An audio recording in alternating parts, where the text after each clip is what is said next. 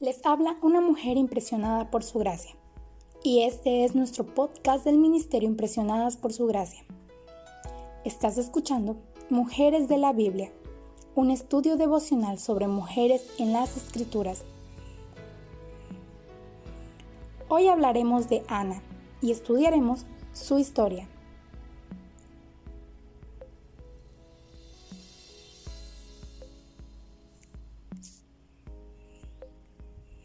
Quedaba solo a unos 24 kilómetros, pero cada año el viaje desde Ramá a Silo, donde iban para adorar en el tabernáculo, le parecía más largo. En su casa, Ana encontraba maneras de evitar encontrarse con la segunda esposa de su marido, pero cuando llegaban a Silo no hallaba manera de escapar de sus burlas. Ana se sentía como una carpa con goteras en medio de una lluvia intensa imposibilitada de defenderse del clima hostil que reinaba en el corazón de la otra mujer. Ni siquiera le proporcionaba protección el caná al rodearla con su brazo. Ana, ¿por qué lloras? ¿Por qué no comes? ¿Por qué estás resentida? ¿Acaso no soy para ti mejor que diez hijos? Es cierto que ella me ha dado hijos, pero es a ti a quien amo. Ignora sus burlas. ¿Cómo podía Ana hacerle entender que aún el mejor de los hombres no podía borrar el anhelo de una mujer por tener hijos? Sus intentos por reconfortarla solo agudizaban el dolor y aumentaban su sensación de aislamiento. Una vez que llegaron al tabernáculo, Ana se quedó parada por largo tiempo, llorando y orando.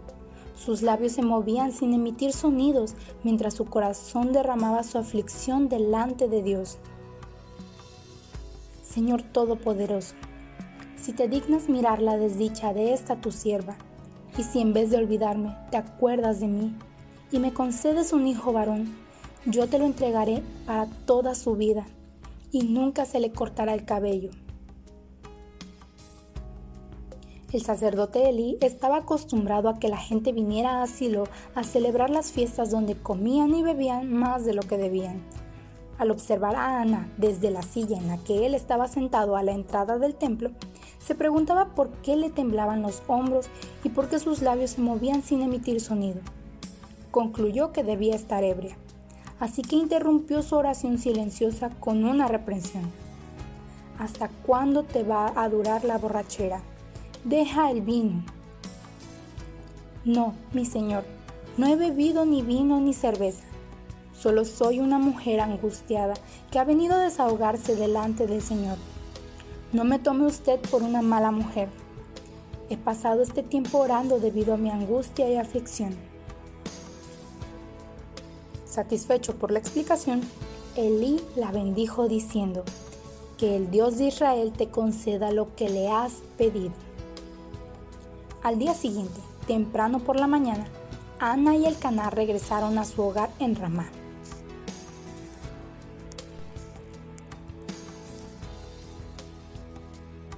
Y allí, finalmente, Ana concibió un niño.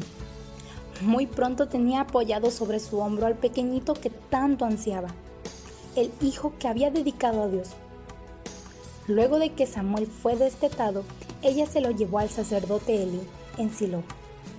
Al igual que Jocabet, que colocó al pequeño Moisés en las aguas del Nilo como si fueran las propias manos de Dios, ella entregó su niño al cuidado del sacerdote. Luego el muchacho de Ana se convertiría en profeta y en el último juez de Israel. Sus manos ungieron tanto a Saúl como a David, que fueron los primeros reyes de Israel. Al igual que Sara y Raquel, Ana gimió a causa de no poder tener hijos. Pero, a diferencia de ellas, llevó sus angustias directamente al Señor. Incomprendida por su marido y por el sacerdote, fácilmente podía haber dirigido su dolor contra otros, volviéndose una amargada sin esperanza o una persona vengativa. Pero en lugar de sentir lástima de sí misma o pagar las burlas con la misma moneda, ella derramó su alma delante de Dios y Dios en su gracia respondió su oración. Cada año Ana iba a Silo y le entregaba a Samuel una pequeña túnica que le había cosido.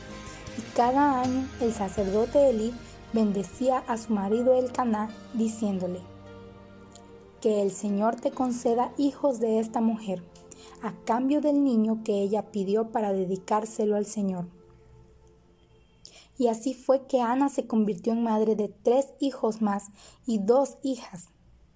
Los ecos de esa tremenda oración que Ana elevó en gratitud resonarían más de dos mil años después en la oración de María, la Madre de Jesús, en Lucas capítulo 1 versículos 46 al 55 en la que ella expresaba sus alabanzas. Mi corazón se alegra en el Señor. En Él radica mi poder. Puedo celebrar su salvación y burlarme de mis enemigos. El Señor da la riqueza y la pobreza. Humilla, pero también enaltece. Levanta del polvo al desvalido y saca del basurero al pobre. Primera de Samuel, capítulo 2, versículos 1 y 7 y 8.